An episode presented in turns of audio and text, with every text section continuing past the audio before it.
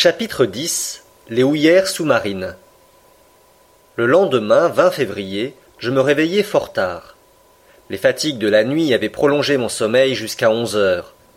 Je m'habillai promptement, j'avais hâte de connaître la direction du Nautilus. Les instruments m'indiquèrent qu'il courait toujours vers le sud avec une vitesse de vingt milles à l'heure par une profondeur de cent mètres. Conseil entra. Je lui racontai notre excursion nocturne, et les panneaux étant ouverts, il put encore entrevoir une partie de ce continent submergé. En effet, le Nautilus rasait à dix mètres du sol seulement la plaine de l'Atlantide. Il filait comme un ballon emporté par le vent au-dessus des prairies terrestres, mais il serait plus vrai de dire que nous étions dans ce salon comme dans le wagon d'un train express. Les premiers plans qui passaient devant nos yeux, c'étaient des rocs découpés fantastiquement, des forêts d'arbres passés du règne végétal au règne animal et dont l'immobile silhouette grimaçait sous les flots. C'étaient aussi des masses pierreuses enfouies sous des tapis d'axidie et d'anémones, hérissées de longues hydrophytes verticales, puis des blocs de lave étrangement contournés qui attestaient toute la fureur des expansions plutoniennes. Tandis que ces sites bizarres resplendissaient sous nos feux électriques, je racontais à Conseil l'histoire de ces Atlantes qui, au point de vue purement imaginaire, inspirèrent à Bailly tant de pages charmantes. Je lui disais les guerres de ces peuples héroïques, je discutais la question de l'Atlantide en homme qui ne peut plus douter. Mes conseils distraits m'écoutaient peu, et son indifférence à traiter ce point historique me fut bientôt expliquée.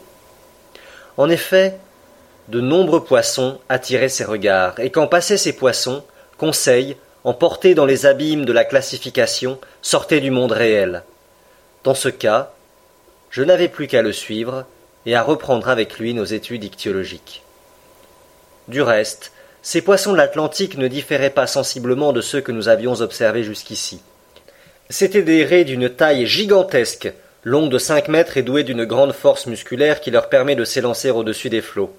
Des squales d'espèces diverses, entre autres un glauque de quinze pieds, à dents triangulaires et aigus que sa transparence rendait presque invisible au milieu des eaux, des sagres bruns, des humantins en forme de prisme et cuirassés d'une peau tuberculeuse, des esturgeons semblables à leurs congénères de la Méditerranée, des cygnates trompettes longs d'un pied et demi, jaune-brun, pourvus de petites nageoires grises, sans dents ni langue, et qui défilaient comme de fins et souples serpents. Parmi les poissons osseux, Conseil nota des macaïras noirâtres, longs de trois mètres et armés à leur mâchoire supérieure d'une épée perçante, des vives, aux couleurs animées, connues du temps d'Aristote sous le nom de dragons marins et que les aiguillons de leur dorsale rendent très dangereuses à saisir, puis des coryphèmes, au dos brun rayé de petits traits bleus et encadrés dans une bordure d'or, de belles dorades, des chrysostones lunes, sortes de disques à reflets d'azur qui, éclairés en dessous par les rayons solaires, formaient comme des taches d'argent, enfin des xiphias espadons, longs de huit mètres, marchant par troupes, portant des nageoires jaunâtres taillées en faux et de longues lèvres de six pieds, intrépides animaux, plutôt herbivores que piscivores, qui obéissaient au moindre signe de leurs femelles comme des maris bien stylés. Mais tout en observant ces divers échantillons de la faune marine, je ne laissais pas d'examiner les longues plaines de l'Atlantide. Parfois, de capricieux accidents du sol obligeaient le Nautilus à ralentir sa vitesse, et il se glissait alors avec l'adresse d'un cétacé dans d'étroits étranglements de collines. Si ce labyrinthe devenait inextricable, L'appareil s'élevait alors comme un aérostat, et l'obstacle franchi, il reprenait sa course rapide à quelques mètres au-dessus du fond. Admirable et charmante navigation, qui rappelait les manœuvres d'une promenade aérostatique, avec cette différence que le Nautilus obéissait passivement à la main de son timonier. Vers quatre heures du soir, le terrain, généralement composé d'une vase épaisse et entremêlé de branches minéralisées, se modifia peu à peu il devint plus rocailleux et parut semé de conglomérats, de tufs balsatiques, avec quelques semis de lave et d'obsidiennes sulfureuses. Je pensais que la région des montagnes allait bientôt succéder aux longues plaines, et en effet, dans certaines évolutions du Nautilus, j'aperçus l'horizon méridional barré par une haute muraille qui semblait fermer toute issue. Son sommet dépassait évidemment le niveau de l'océan. Ce devait être un continent, ou tout au moins une île, soit une des Canaries, soit une des îles du Cap-Vert. Le point n'ayant pas été fait, à dessein peut-être, j'ignorais notre position.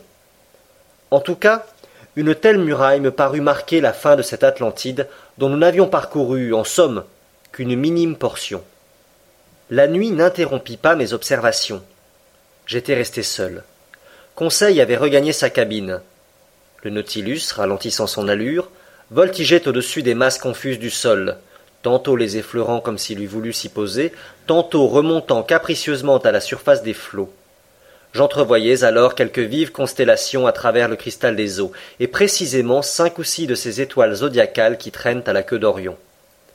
Longtemps encore je serais resté à ma vitre, admirant les beautés de la mer et du ciel, quand les panneaux se refermèrent. À ce moment, le Nautilus était arrivé à l'aplomb de la haute muraille. Comment manœuvrerait-il? Je ne pouvais le deviner. Je regagnai ma chambre, le Nautilus ne bougeait plus. Je m'endormis avec la ferme intention de me réveiller après quelques heures de sommeil. Mais le lendemain, il était huit heures lorsque je revins au salon. Je regardai le manomètre. Il m'apprit que le Nautilus flottait à la surface de l'océan. J'entendais d'ailleurs un bruit de pas sur la plateforme. Cependant aucun roulis ne trahissait l'ondulation des lames supérieures. Je montai jusqu'au panneau, il était ouvert. Mais, au lieu du grand jour que j'attendais, je me vis environné d'une obscurité profonde. Où étions-nous? M'étais-je trompé? Faisait-il encore nuit? Non. Pas une étoile ne brillait. Et la nuit n'a pas de ces ténèbres absolues. Je ne savais que penser. Quand une voix me dit C'est vous, monsieur le professeur. Ah. Capitaine Nemo, répondis-je. Où sommes-nous? Sous terre, monsieur le professeur. Sous terre m'écriai-je. Et le Nautilus flotte encore? Il flotte toujours. Mais je ne comprends pas. Attendez quelques instants, notre fanal va s'allumer, et si vous aimez les situations claires, vous serez satisfait. Je mis le pied sur la plateforme et j'attendis. L'obscurité était si complète que je n'apercevais même pas le capitaine Nemo. Cependant, en regardant au zénith, exactement au-dessus de ma tête, je crus saisir une lueur indécise, une sorte de demi-jour qui emplissait un trou circulaire. En ce moment le fanal s'alluma soudain, et son vif éclat fit évanouir cette vague lumière. Je regardais, après avoir un instant fermé mes yeux éblouis par le jet électrique.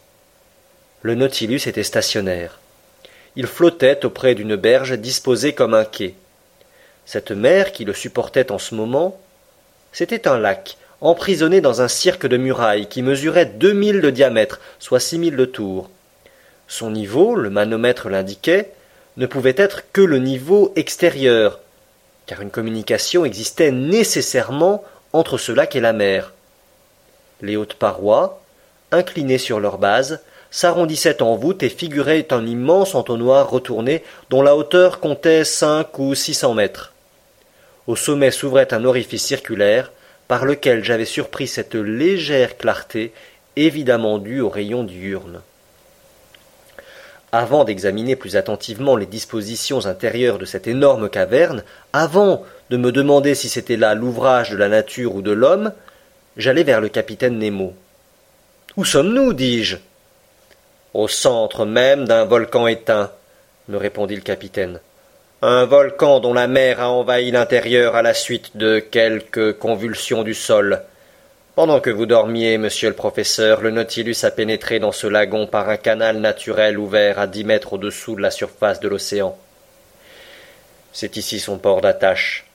Un port sûr, commode, mystérieux, abrité de tous les rhumes du vent, Trouvez-moi sur les côtes de vos continents ou de vos îles une rade qui vaille ce refuge assuré contre la fureur des ouragans.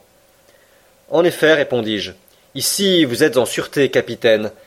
Qui pourrait vous atteindre au centre d'un volcan? Mais à son sommet, n'ai-je pas aperçu une ouverture? Oui. Son cratère. Un cratère empli jadis de lave, de vapeur et de flammes, et qui maintenant donne passage à cet air vivifiant que nous respirons. Mais quelle est donc cette montagne volcanique demandai-je.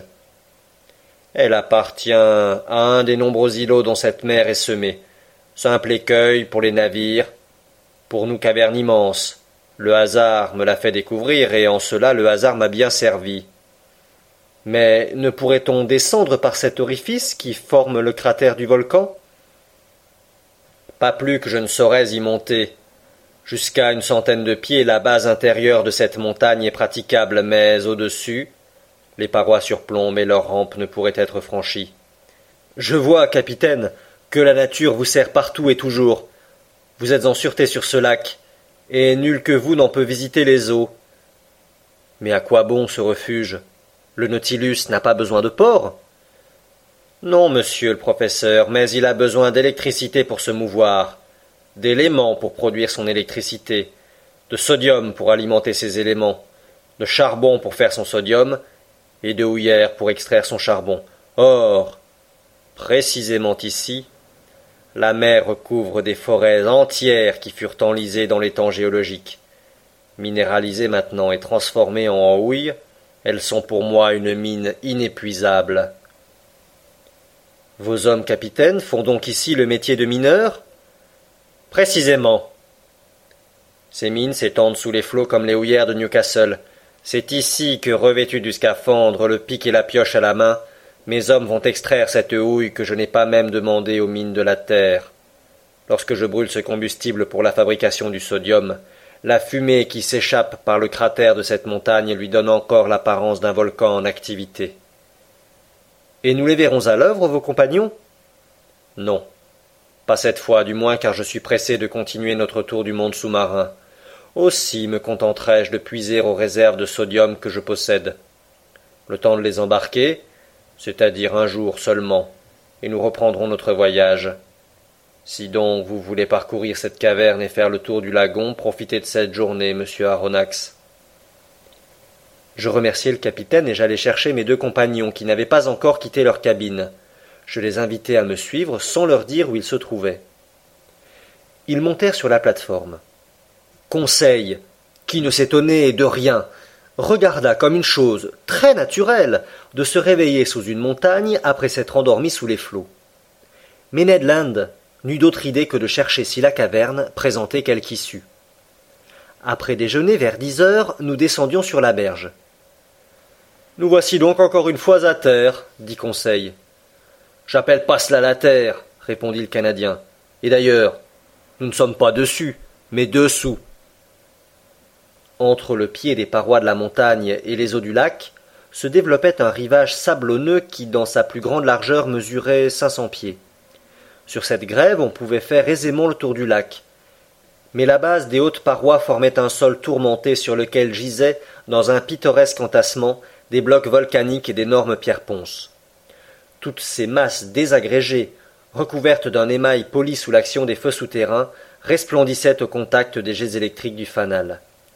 La poussière mi-cassée du rivage, que soulevaient nos pas, s'envolait comme une nuée d'étincelles. Le sol s'élevait sensiblement en s'éloignant du relais des flots, et nous fûmes bientôt arrivés à des rampes longues et sinueuses, véritables raidillons qui permettaient de s'élever peu à peu. Mais il fallait marcher prudemment au milieu de ces conglomérats, qu'aucun ciment ne reliait entre eux, et le pied glissait sur ces trachytes vitreux, faits de cristaux de feldspath et de quartz. La nature volcanique de cette énorme excavation s'affirmait de toutes parts. Je le fis observer à mes compagnons. Vous figurez-vous, leur demandai-je, ce que devait être cet entonnoir lorsqu'il s'emplissait de lave bouillonnante et que le niveau de ce liquide incandescent s'élevait jusqu'à l'orifice de la montagne comme la fonte sur les parois d'un fourneau. Je me le figure parfaitement, répondit Conseil. Mais monsieur me dira-t-il pourquoi le grand fondeur a suspendu son opération? Et comment il se fait que la fournaise est remplacée par les eaux tranquilles d'un lac Très probablement, Conseil, parce que quelque convulsion a produit au-dessous de la surface de l'océan cette ouverture qui a servi de passage au Nautilus. Alors les eaux de l'Atlantique se sont précipitées à l'intérieur de la montagne. Il y a eu une lutte terrible entre les deux éléments, lutte qui s'est terminée à l'avantage de Neptune. Mais bien des siècles se sont écoulés depuis lors, et le volcan submergé s'est changé en grotte paisible. Très bien, répliqua Ned Land. J'accepte l'explication. Mais je regrette dans notre intérêt que cette ouverture dont parle monsieur le professeur ne se soit pas produite au-dessus du niveau de la mer. Mais, ami Ned, répliqua Conseil, si ce passage n'eût pas été sous-marin, le Nautilus n'aurait pu y pénétrer. Et j'ajouterais, maître Land, que les eaux ne se seraient pas précipitées sous la montagne et que le volcan serait resté volcan. Donc, vos regrets sont superflus. Notre ascension continua. Les rampes se faisaient de plus en plus raides et étroites. De profondes excavations les coupaient parfois qu'il fallait franchir. Des masses surplombantes voulaient être tournées. On se glissait sur les genoux, on rampait sur le ventre, mais l'adresse de conseil et la force du Canadien aidant, tous les obstacles furent surmontés. À une hauteur de trente mètres environ, la nature du terrain se modifia, sans qu'il devînt plus praticable. Aux conglomérats et aux trachytes succédèrent de noirs basaltes, ceux-ci étendus par nappes toutes grumelées de soufflures, ceux-là formant des prismes réguliers, disposés comme une colonnade qui supportait les retombées de cette voûte immense, admirable spécimen de l'architecture naturelle. Puis, entre ces basaltes serpentaient de longues coulées de lave refroidie, incrustées de raies bitumineuses, et par places s'étendaient de larges tapis de soufre. Un jour plus puissant, entrant par le cratère supérieur, inondait d'une vague clarté toutes ces déjections volcaniques à jamais ensevelies au sein de la montagne éteinte.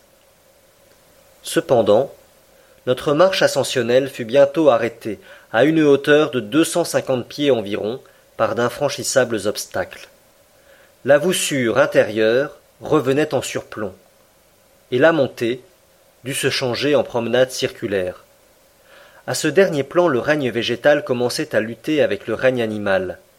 Quelques arbustes, et même certains arbres, sortaient des anfractuosités de la paroi. Je reconnus des euphorbes qui laissaient couler leur suc caustique, des héliotropes, très inhabiles à justifier leur nom puisque les rayons solaires n'arrivaient jamais jusqu'à eux, penchaient tristement leurs grappes de fleurs aux couleurs et aux parfums à demi passés. Çà et là, quelques chrysanthèmes poussaient timidement aux pieds d'aloès à longues feuilles tristes et maladifs. Mais entre les coulées de lave, j'aperçus de petites violettes, encore parfumées d'une légère odeur, et j'avoue que je les respirai avec délice. Le parfum, c'est l'âme de la fleur, et les fleurs de la mer, ces splendides hydrophytes, n'ont pas d'âme. Nous étions arrivés au pied d'un bouquet de dragonniers robustes qui écartaient les roches sous l'effort de leurs musculeuses racines, quand Ned Land s'écria Ah, monsieur Une ruche Une ruche répliquai-je en faisant un geste de parfaite incrédulité.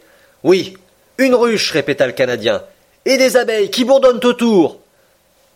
Je m'approchai et je dus me rendre à l'évidence. Il y avait là, à l'orifice d'un trou creusé dans le tronc d'un dragonnier, quelques milliers de ces ingénieux insectes si communs dans toutes les Canaries et dont les produits y sont particulièrement estimés. Tout naturellement, le Canadien voulut faire sa provision de miel, et j'aurais eu mauvaise grâce à m'y opposer. Une certaine quantité de feuilles sèches mélangées de soufre s'allumèrent sous l'étincelle de son briquet, et il commença à enfumer les abeilles. Les bourdonnements cessèrent peu à peu, et la ruche éventrée livra plusieurs livres d'un miel parfumé. Ned Land en remplit son havresac. Quand j'aurai mélangé ce miel avec la pâte de l'artocarpus, nous dit-il, je serai en mesure de vous offrir un gâteau succulent. Parbleu, fit Conseil, ce sera du pain d'épices. Va pour le pain d'épices, dis-je, mais reprenons cette intéressante promenade. À certains détours du sentier que nous suivons alors, le lac apparaissait dans toute son étendue. Le fanal éclairait en entier sa surface paisible qui ne connaissait ni les rides ni les ondulations. Le Nautilus gardait une immobilité parfaite. Sur sa plateforme et sur la berge s'agitaient les hommes de son équipage, ombre noire nettement découpée au milieu de cette lumineuse atmosphère. En ce moment, nous contournions la crête la plus élevée de ces premiers plans de roches qui soutenaient la voûte. Je vis alors que les abeilles n'étaient pas les seuls représentants du règne animal à l'intérieur de ce volcan. Des oiseaux de proie planaient et tournoyaient çà et là dans l'ombre, ou s'enfuyaient de leurs nids perchés sur des pointes de roc. C'étaient des éperviers, au ventre blanc, et des crécelles criardes. Sur les pentes des aussi de toute la rapidité de leurs échasses de belles et grasses outardes. Je laisse à penser si la convoitise du Canadien fut allumée à la vue de ce gibier savoureux, et s'il regretta de ne pas avoir un fusil entre ses mains. Il essaya de remplacer le plomb par les pierres, et après plusieurs essais infructueux, il parvint à blesser une de ces magnifiques outardes. Dire qu'il risqua vingt fois sa vie pour s'en emparer, ce n'est que vérité pure. Mais il fit si bien que l'animal alla rejoindre dans son sac les gâteaux de miel. Nous dûmes alors redescendre vers le rivage, car la crête devenait impraticable. Au-dessus de nous, le cratère béant apparaissait comme une large ouverture de puits. De cette place, le ciel se laissait distinguer assez nettement, et je voyais courir des nuages échevelés par le vent d'ouest qui laissaient traîner jusqu'au sommet de la montagne leurs brumeux haillons. Preuve certaine que ces nuages se tenaient à une hauteur médiocre, car le volcan ne s'élevait pas à plus de huit cents pieds au-dessus du niveau de l'océan. Une demi-heure après le dernier exploit du Canadien, nous avions regagné le rivage inférieur. Ici, la flore était représentée par de larges tapis de cette criste marine, petite plante ombellifère très bonne à confire, qui porte aussi les noms de perce-pierre, de passe-pierre et de fenouil marin. Conseil en récolta quelques bottes. Quant à la faune, elle comptait par milliers des crustacés de toutes sortes des homards, des crabes tourteaux, des palémons, des misis, des faucheurs, des galatés, et un nombre prodigieux de coquillages, porcelaines, rochers et patelles. En cet endroit s'ouvrait une magnifique grotte. Mes compagnons et moi nous prîmes plaisir à nous étendre sur son sable fin. Le feu avait poli ses parois émaillées et étincelantes, toutes saupoudrées de la poussière du mica. Ned Land en tâtait les murailles et cherchait à sonder leur épaisseur. Je ne pus m'empêcher de sourire. La conversation se mit alors sur ses éternels projets d'évasion, et je crus pouvoir, sans trop m'avancer, lui donner cette espérance. C'est que le capitaine Nemo n'était descendu au sud que pour renouveler sa provision de sodium. J'espérais donc que maintenant il rallierait les côtes de l'Europe et de l'Atlantique, ce qui permettrait aux Canadiens de reprendre avec plus de succès sa tentative avortée. Nous étions étendus depuis une heure dans cette grotte charmante.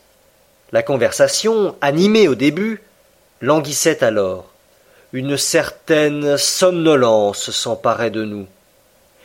Comme je ne voyais aucune raison de résister au sommeil, je me laissai aller à un assoupissement profond. Je rêvais, on ne choisit pas ses rêves, je rêvais que mon existence se réduisait à la vie végétative d'un simple mollusque il me semblait que cette grotte formait la double valve de ma coquille. Tout d'un coup je fus réveillé par la voix de Conseil. Alerte. Alerte. criait ce digne garçon. Qu'y a-t-il? demandai-je, me soulevant à demi. L'eau nous gagne. Je me redressai. La mer se précipitait comme un torrent dans notre retraite, et décidément, puisque nous n'étions pas des mollusques, il fallait se sauver. En quelques instants nous fûmes en sûreté sur les sommets de la grotte même. Que se passe-t-il donc demanda Conseil. Quelque nouveau phénomène? Eh non, mes amis, répondis-je. C'est la marée. Ce n'est que la marée qui a failli nous surprendre comme le héros de Walter Scott. L'océan se gonfle dehors, et par une loi toute naturelle d'équilibre, le niveau du lac monte également. Nous en sommes quittes pour un demi-bain. Allons nous changer au Nautilus. Trois quarts d'heure plus tard, nous avions achevé notre promenade circulaire et nous rentrions à bord. Les hommes de l'équipage achevaient en ce moment d'embarquer les provisions de sodium, et le Nautilus aurait pu partir à l'instant. Cependant, le capitaine Nemo ne donna aucun ordre. Voulait-il attendre la nuit et sortir secrètement par son passage sous-marin? Peut-être. Quoi qu'il en soit, le lendemain, le Nautilus ayant quitté son port d'attache, naviguait au large de toute terre et à quelques mètres au-dessous des flots de l'Atlantique.